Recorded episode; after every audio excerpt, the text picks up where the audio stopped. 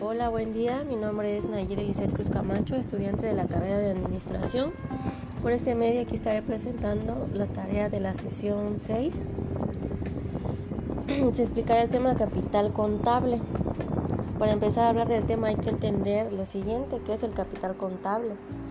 Capital contable es un concepto referente a la diferencia existente entre el activo y el pasivo de una empresa mide la inversión realizada y disponible por sus socios desde un punto de vista neto, pues excluye elementos pasivos y externos.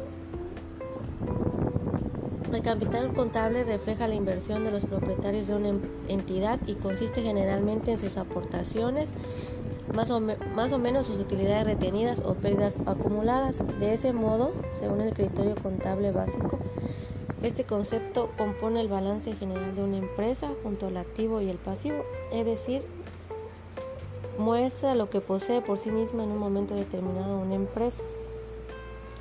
Cabe mencionar que hay diferentes tipos de capital existentes en una empresa. Por mencionar algunos, tenemos al capital contribuido, que está compuesto por las aportaciones suscritas a los accionistas y aportaciones por donación se clasifican en los rubros de capital social, aportaciones para futuros aumentos de capital, prima en venta de acciones y donaciones, capital ganado o déficit, perdón, es el resultado del periodo reportado en las operaciones y otras situaciones que le afectan.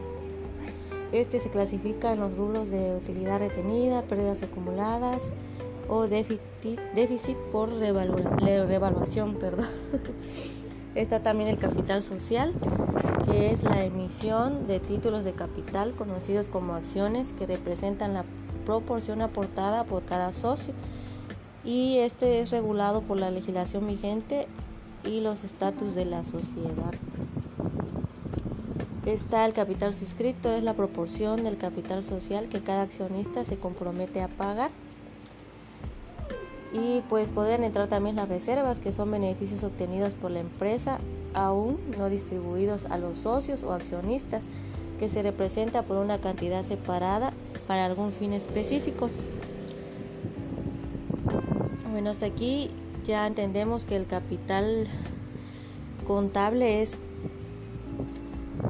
pues es como un dinero extra que genera la empresa usando pues el activo y el pasivo existente que puede ser una inversión realizable este, realizada por los socios y pues puede ser disponible para cada dependiendo qué tipo de capital puede ser para no sé una inversión que ha ganado la empresa con lo que deben que cuánto pierden y saber cuánto tienen en total.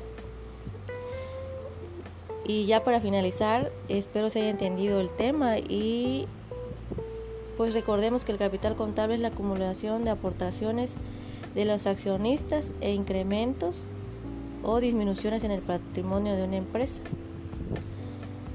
Buenas tardes, espero se haya entendido. Hasta luego.